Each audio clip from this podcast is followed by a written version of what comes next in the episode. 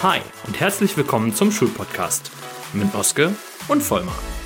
Ich bin Julia und das eben war Justus. Gemeinsam sprechen wir über Tipps und Tricks rund um die Schule und über Stories aus unserem Alltag.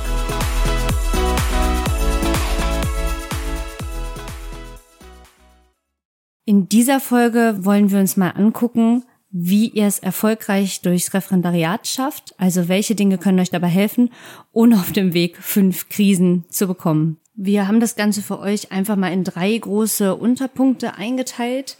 Ich würde auch gar nicht sagen, dass die jetzt in ihrer Wichtigkeit sozusagen vom Wichtigsten zum Unwichtigsten sind, sondern einfach unterschiedliche Punkte, die ihr vielleicht ja auch schon umsetzt oder an, bei denen ihr sagt, oh, da könnte ich auf jeden Fall ein bisschen was dran drehen oder schon im Vorfeld mir was überlegen.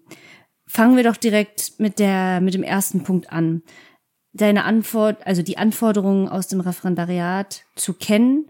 Ganz konkret ist das in Niedersachsen natürlich die APVO, die zentrale Prüfungsordnung, sowie die, ja, Reader heißt es hier immer oder Seminarleitfäden.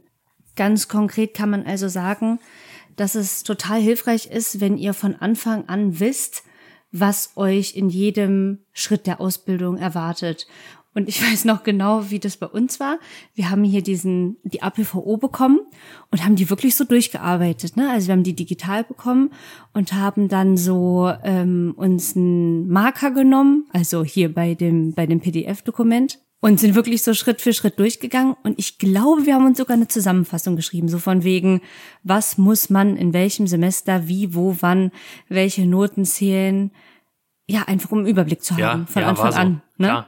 Ja, ich meine, letzten Endes, das ist halt, wie oft denkst du zurück an dein Abi und denkst, hätte ich mir mal die Prüfung angeguckt? Ich finde, das ist irgendwo das Gleiche. Du musst die Anforderungen kennen. Wenn du Anforderungen genügen willst, musst du wissen, was auf dich zukommt. Ne? Von daher da mal durchzugucken, man muss das Ding ja nicht auswendig können, aber grundlegend zu wissen, na ja, die gucken sich eben an, wie stehe ich vor der Klasse. Das wollen die in den ersten zwei Stunden sehen. Die gucken sich an, was mache ich didaktisch? Kann ich irgendwelche großen Sachen zeigen und sowas? Da genau zu wissen, was die haben wollen und nicht irgendwie im Brei zu stochern und zu hoffen, man macht das schon irgendwie richtig, fand ich schon sinnvoll, sich das anzugucken, ne? Und wie du sagst, auch so Unterüberschriften irgendwie, dass man grob im Kopf hat, ah, weiß nicht, so in diesem und jenem Semester müsste ich dieses und jenes vielleicht nochmal zeigen. Ja, vor allen Dingen, es war ja auch also es, man muss ja unterscheiden. Die APV ist ja das viel größere, ne? Das ist ja der, das ist ja der offizielle, offizielle Prüfungskatalog quasi vom vom Land Niedersachsen und dieser Reader. Der Seminarleitfaden quasi. Genau, ne? Seminarleitfaden ja. hatten wir ja auch in allen drei Fächern, sprich Pädagogik, Sport und dann jeweils in der Fremdsprache. Und da steht ja auch noch mal ganz oder stand ja auch noch mal ganz konkret drin, X Unterrichtsbesuche, ähm, von dann und dann ist die Phase der schriftlichen Arbeit und so weiter und so fort hat bei uns dann auch dafür gesorgt. Also äh, hier war es die typische WhatsApp-Gruppe, die die Referendare untereinander eröffnet haben, hat dann dafür gesorgt, dass jede Krise, die in der WhatsApp-Gruppe war, von wegen, oh mein Gott, bis zum wievielten mussten wir noch mal? äh, Stimmt, konnten die, wir immer beantworten. Genau, beziehungsweise konnte, konnten wir einfach äh, getrost ignorieren, weil wir uns dachten, okay, wir haben ja unseren eigenen, wir haben unseren eigenen Leitfaden erstellt und haben es, glaube ich, sogar auch äh, direkt in den Kalender eingetragen, wenn ich mich richtig erinnere. Also so die groben Fristen, bis dann und dann musste man so und so viele ähm, ja, Unterrichtsbesuche gehabt haben, dann und dann war das Gespräch zum Ausbildungsstand und so weiter. Ja, und dann auch so Anforderungsdokumente, ne? Also mit den Ausbildern nochmal ins Gespräch zu kommen, zu fragen, was heißt das jetzt genau, Unterricht zeigen, was, ne? So, was wollt ihr sehen? Und da kam halt auch dann nochmal so Infos wie, naja, Doppeljahrgänge, also 5, 6 ist ein Doppeljahrgang, 7, 8 ist ein Doppeljahrgang, so dass man dann eben nicht seine Zeit da irgendwie in den Wind schießt mit irgendwelchen Unterrichtsbesuchen, die man gar nicht braucht. Ne? Hm. Ja, klar. Ja. Aber mit dem, was du gerade gesagt hast, äh, so von wegen in den Kalender eintragen und so, ist eigentlich schon Punkt zwei, ne? So organisiert sein, ähm, ist eigentlich, wenn wir ehrlich sind, sind wir darin ziemlich gut. Du konntest das, glaube ich, immer schon ein bisschen besser als ich.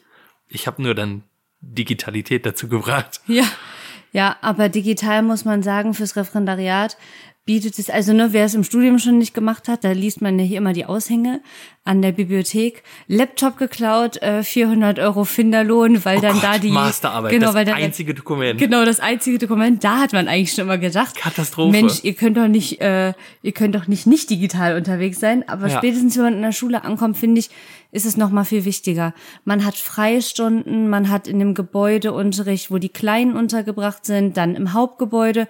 Man tingelt von Gebäude zu Gebäude, bei uns zusätzlich die Sporthalle. Und wie oft kam es trotz dieser intensiven Zeit und der krassen Vorbereitung vor, dass einem irgendwas fehlte. Ja, locker. So dass man sagen kann, ähm, ne, also das muss man vielleicht auch noch erklären alles im Online-Speicher zu haben. Hatten wir von Anfang an, den haben wir uns vorher angelegt. Im Studium auch schon, ne? Im Studium, also wir kannten das schon, haben es quasi einfach mitgenommen. Genau, also macht euch da auf jeden Fall eine Struktur, legt es nach den Fächern an, nach den Klassen, nach den Oberthemen. Ähm, ja, es kommt ja immer ein bisschen aufs, aufs Fach drauf an. Aber ja, ich meine ganz, ganz konkret haben wir es ja im Studium schon so gemacht, dass wir uns an der Modulordnung abgearbeitet haben, ne? also überlegt haben, keine Ahnung, das Modul heißt Einführung in die Fachdidaktik oder so. Und dann halt die Unterordner, ein Seminar, eine Vorlesung und so. Letzten Endes ist das ja nichts anderes. Du hast irgendwie, in unserem Fall äh, haben wir zwei Drives, ne? also zwei, zwei Clouds. Mhm. Eine Cloud für Sport, eine für Sprachen. Und haben die uns gegenseitig geteilt. Ne, auch so für Leute, wenn man zu zweit arbeitet oder so, kannst du ja auch mit deinen Freunden machen, ist ja überhaupt kein Problem. Und ähm, du kannst dann ja relativ easy einfach die Struktur der Schule nachbauen. Also jetzt am Beispiel Sport, Bewegungsfelder beispielsweise als ähm, als einen Ordner und dann eben die ganzen Bewegungsfelder als Unterkategorien oder in der Fremdsprache dann eben die kommunikativen Kompetenzen und dann sortiert nach Doppeljahrgängen beispielsweise. Aber halt eine Ordnerstruktur aufzubauen, die wirklich auch strukturiert ist und nicht so im Sinne von, oh ja, ich habe da einen Englischordner, da ist irgendwo alles drin. Mm. Viel Spaß beim Finden in so einer Freistunde oder wenn dann doch mal eine Kopie verloren gegangen ist oder was auch immer, wie auch immer du deinen Unterricht regelst das solltest du schon schnell wiederfinden können. Ja, im Grunde kann man dafür eigentlich im, ne, also wenn man jetzt das wirklich erst, angenommen, man fängt das jetzt fürs Referendariat an und denkt sich so, okay, wie soll ich das jetzt umsetzen? Eigentlich als Tipp, guck ins KC. Im KC ist es ja schon grundlegend vorstrukturiert, zum Beispiel in Sport anhand der Bewegungsfelder. Voll oder in der Fremdsprache anhand der kommunikativen, funktionalen, kommunikativen Kompetenzen. Da einfach reinzugehen und sich zu sagen, okay, ich baue es erstmal grundlegend so auf, nehme das als Muster und dann kann sich das System immer noch weiterentwickeln, verbessern. Plus natürlich im Referendariat, das hast du jetzt ein bisschen vergessen, dass man fürs Seminar natürlich auch noch was ja, braucht. logisch. Eine ja. dritte Cloud. Da hatten wir, wir hatten glaube, tatsächlich, ja, wir hatten eine dritte Cloud. Ja. Wir hatten tatsächlich drei Clouds. Genau. Eine für jeweils die Fächer und eine für alles vom Seminar. Vom Seminar, da haben wir dann auch jeweils alles vom Seminar, sowohl Pädagogik als auch unsere. Und auch wieder, genau, haben wir es auch wieder nach Fächern aufgegliedert, also einmal Fachseminar Sport, einmal Fachseminar Französisch, einmal Englisch und dann eben einmal Pädagogik, ne? Genau. Ja. Also das ermöglicht einem auf jeden Fall auch im Seminar mitarbeiten zu können. Oft muss man da Beispiele geben oder man arbeitet an eigenen Unterrichtsbeispielen und während alle anderen dann irgendwas genommen haben mit ja, ich habe da mal was gemacht von, konnten wir dann an der einen oder anderen Stelle auch wirklich einfach mal unsere Verlaufspläne nehmen. Das ist nicht immer toll, ähm, wenn aber da die ganze Gruppe genau das sich anguckt und zerfetzt, aber wenigstens wussten wir dann ganz konkret in dieser Stunde, die wir noch halten wollten oder schon gehalten hatten, was hätte man da machen können und müssen es nicht, mussten es nicht so vage, Voll, ja. lassen. Ja, aber ist, also da geht's ja schon weiter, ne? Wenn du da digital unterwegs bist, ähm, wäre so mein nächster Tipp, das gleiche mit dem Kalender. Was willst du da mit einem handgeschriebenen Kalender? Das Ding bleibt mal liegen, das Ding geht verloren. Du hast es im schlimmsten Fall vielleicht nicht dabei oder im falschen Rucksack oder so. Mach das digital. Also gibt's ja verschiedene Möglichkeiten. Irgendwie über, über Microsoft, Microsoft gibt's irgendwie so einen Kalender. Ähm, wir benutzen jetzt den von, von Google, Google Calendar, weil man den auch wieder teilen kann. Das ist ganz praktisch, ne? Stundenplan rein und so weiter, Termine vom Seminar, Unterrichtsbesuche. Du bist halt immer organisiert und im Zweifel hast du sowieso dein Handy immer dabei. Und im Optimalfall hast du vielleicht noch ein digitales Endgerät für die Schule. Ob du das jetzt von der Schule oder vom Seminar bekommst, ich weiß nicht, wie das jetzt ist. Wir haben uns auf jeden Fall jeder ein Tablet besorgt für die Schule. Ähm, ja, einfach um sowas, ne? Gerade auch für die Seminararbeit, dass du nicht alles ausdrucken musst, einen riesen Papierwust dabei hast, sondern eben ein Tablet und die Sache ist gegessen. Tablet, ein Rucksack, Trinkflasche, auf geht's zum Seminar. Mhm. Und im Grunde genommen kein großer Unterschied zur Schule, ne? Gerade auch wenn die ganzen Klassenbücher immer mehr digital werden, wenn äh, auch die Schulbücher immer mehr in Apps sind. Ne? Also weiß nicht, wie das bei dir ist, aber wir haben jetzt äh, Englischbuch zum Beispiel in der App relativ entspannt, weil du nicht mehr irgendwie 20 Bücher mitschleppen musst als Lehrer, sondern ein Tablet und da sind alle Bücher drauf, ne? Ja. Vor allen Dingen von Anfang an ein Tablet oder ein Laptop zu haben, den man dann einrichten kann mit seinen, mit seinen Clouds, hat man ja zusätzlich die Möglichkeit, die Schüler auch da zu verwalten. Ne? Also vorausgesetzt ist ein, ein, ein Dienstgerät, was nur dafür genutzt wird und auch entsprechend die Datenschutzbestimmung ne? mit entsperren, also mit versperren und so weiter Ja. erfüllt. Aber da dann auch einfach ein Notenprogramm zu haben oder allgemein ein Programm zu haben, wo Oder eine Excel-Tabelle. Oder Was, eine immer, was Excel-Tabelle. immer man haben möchte. Man Genau. kann das auch mit Excel bauen, aber sich auf jeden Fall organisiert dran zu setzen und am besten da auch wieder in irgendeiner Weise digital. Da bitte aufpassen, ne? Schülerdaten, sensible Daten online. Äh, unbedingt aufpassen, definitiv mit Passwortschutz und selbst dann muss man noch ganz genau hingucken, was man darf und was nicht. Aber im Zweifel auch das digital auf zwei Sticks sichern oder so. Alles ist besser als eine Papierliste, bei der, wenn es ganz blöd läuft, einfach mal die Teetasse umkippt und dann ist alles weg. Ja, ja.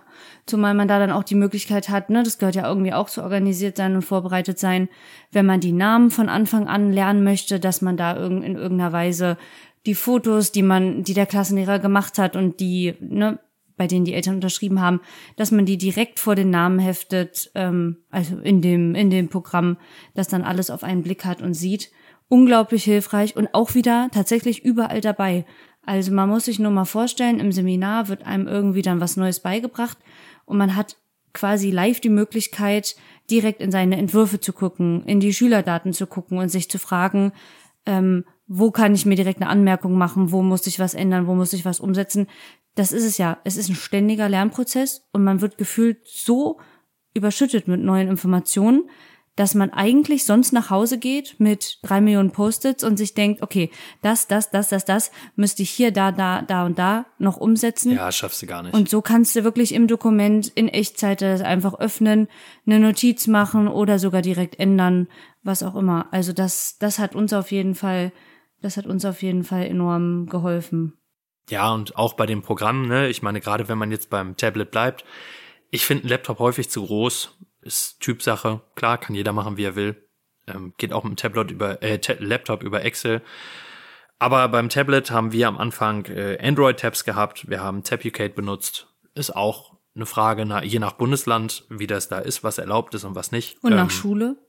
Auch nach Schule. Teilweise musst du einen Antrag bei der Schulleitung stellen, dass du das auf dem Gerät verarbeiten darfst. Ähm, wie gesagt, Tapucate kann man voll nutzen. Äh, war für uns ganz praktisch. Ja, klar, kostet ein bisschen Geld, aber ehrlicherweise, das war es allemal wert. Du bist jetzt auf iPad umgestiegen, ne? Einfach weil ihr an der Schule iPads bekommen habt, äh, auch als Lehrer und bist dann jetzt auf Teacher Tool umgestiegen. Auch das ist meiner Meinung nach echt ein richtig gutes Programm. Es gibt aber auch noch viele weitere. Also das sind einfach die beiden, die wir jetzt so kennen und benutzt haben. Aber ich habe auch im App Store irgendwann mal durchgeguckt, also der Markt ist riesig. Ne?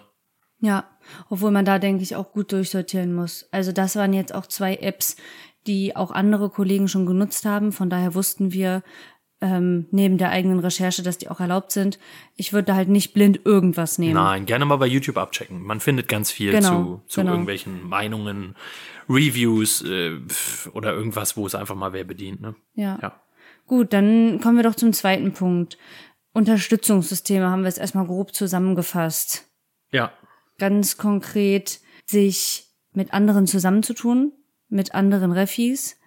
Nicht nur um gemeinsam mal an Kurzentwürfen zu arbeiten, sich gegenseitig was zu schicken oder sich vielleicht auch Sachen zu schicken, die jetzt seminarbedingt sind, irgendwie Unterrichtsbesuche, große Unterrichtsentwürfe, sondern auch um irgendwie Leidensgenossen zu haben. Also ich meine, wir hatten immer uns zusätzlich, ne, wir haben irgendwie in derselben Situation gesteckt, im selben Semester und konnten da so einen Austausch machen, aber einfach mal zu hören, so das ist normal, dass man eigentlich zu einer Zeit völlig kaputt ist oder dass man Angst hat vor den Unterrichtsbesuchen oder dass die Anforderungen viel sind. Ja, ich glaube, das ist auch voll abhängig, klar, vom Seminar, in dem du bist, von dir selbst, ne? Typsache. Ähm, und von deinen Fächern natürlich, ne? Wie gut bist du vom, vom Studium schon ausgebildet? Was hast du privat gemacht? Aber gerade weil du das sagst, wir hatten uns gegenseitig, ja. Aber ich merk's ja jetzt. So, wenn Freunde nachrücken ins Ref und die haben halt nicht jemanden zu Hause, der in der gleichen Situation ist, das ist schon anstrengend. Also da einfach jemanden zu haben, bei dem man mal, mit dem man mal reden kann, der einem vielleicht mal ein paar Tipps gibt, eine andere Sichtweise vielleicht nur, ne? Weil du sagst Mitreferendare, das muss überhaupt nicht hier irgendwie jemand sein, der total die Ahnung hat, aber einfach mal zu zweit überlegen kann schon unheimlich hilfreich sein. Mhm. Nicht, nicht komplett alleine da zu stecken, beziehungsweise auch natürlich sich bei Alltagssachen einfach mal helfen zu lassen. Das ja gut, da sind wir halt jetzt nicht mehr ganz. Wobei man könnte auch zusammen mal kochen, ne? Ist sowieso egal. Beide Parteien, also wenn ich jetzt mit einem Mitreferendar unterwegs bin oder mit einer Mitreferendarin, müssen eh beide kochen. Da können wir uns auch zusammentun. Äh, weiß ich nicht, entweder wir genießen einfach die Zeit oder wir quatschen nebenbei über irgendwas, aber also ist ja quasi einfach direkt genutzt. Oder äh, so haben wir es gemacht da tatsächlich. Da rührst du so die Nudelsauce. Schülerorientierung, funktionale Oh Kompetenz. Gott, hör auf. Aber äh, so haben wir es tatsächlich gemacht. Ähm, ab einem gewissen Zeitpunkt war hier einfach echt viel zu tun. Und äh, wir haben uns dann zum Geburtstag äh, von deiner Mutter Essen auf Rädern gewünscht. Ne? Also einmal die Woche äh, irgendwie für zwei Tage fertig gekochtes Essen. Das war sehr praktisch. Ja, also man muss erklären, ne? es gibt ja Essen auf Räder hier für ältere Damen und Herren. Äh, wir hatten jetzt Essen auf Räder privat, ne? Ja, ja, genau. Also von, von irgendwie Geschwister, die mal was vorbeigebracht haben, ja. Ja, oder dass mal jemand für dich einkauft oder so, ne? Ja. Einfach, ähm, wenn du merkst, irgendwie, pff, weiß ich nicht, hier Die geht gerade, hier geht gerade die Bude unter, ich komme zeitlich gar nicht klar.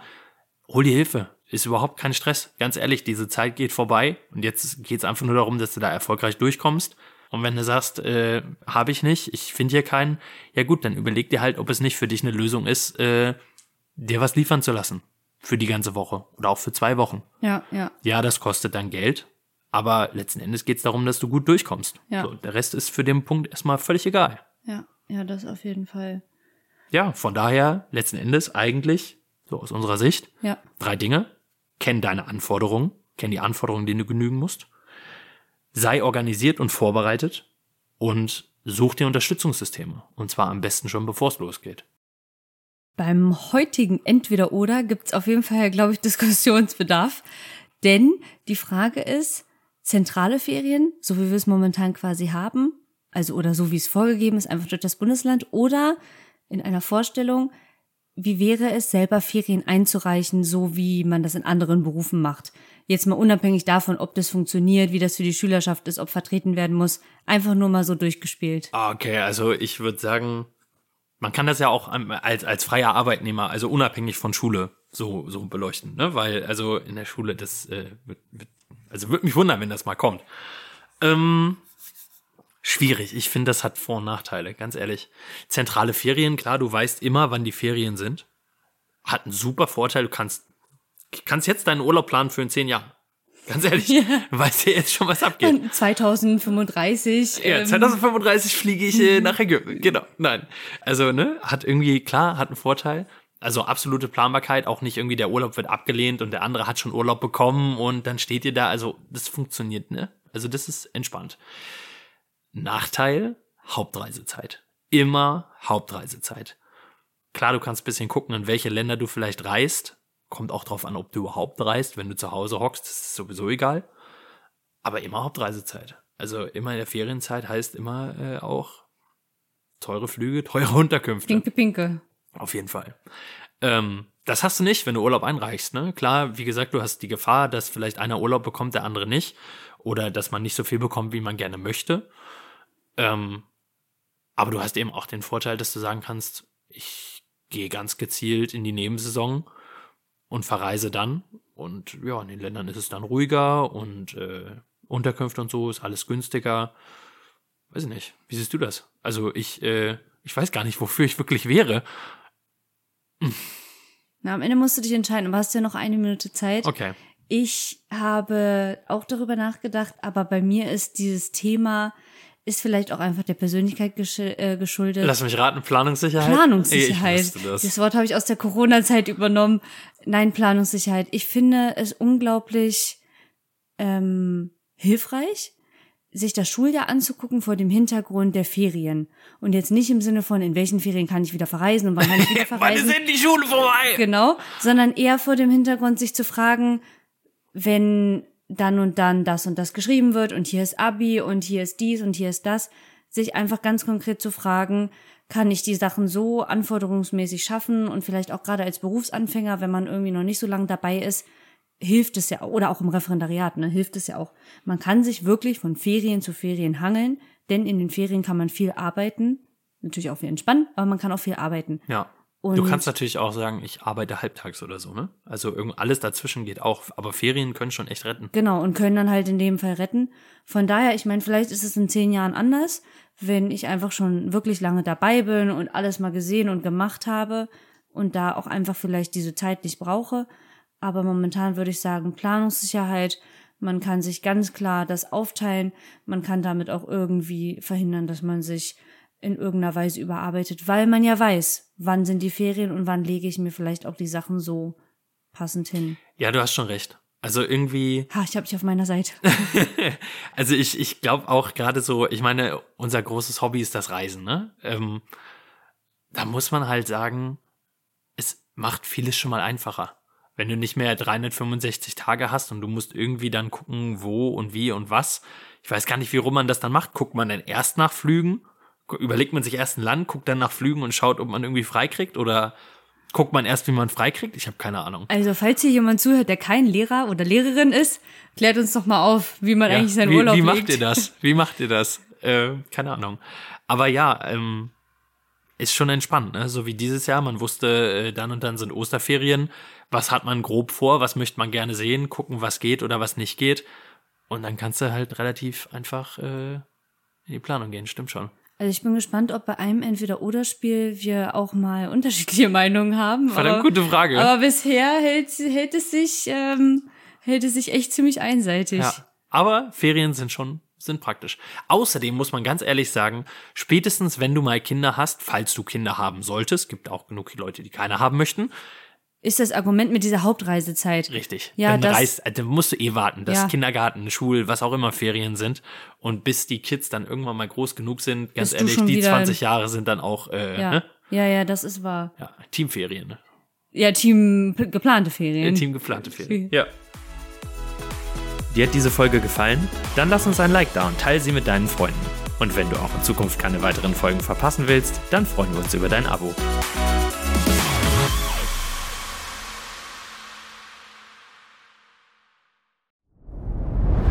Dir hat dieser Podcast gefallen? Dann klicke jetzt auf Abonnieren und empfehle ihn weiter. Bleib immer auf dem Laufenden und folge uns bei Twitter, Instagram und Facebook.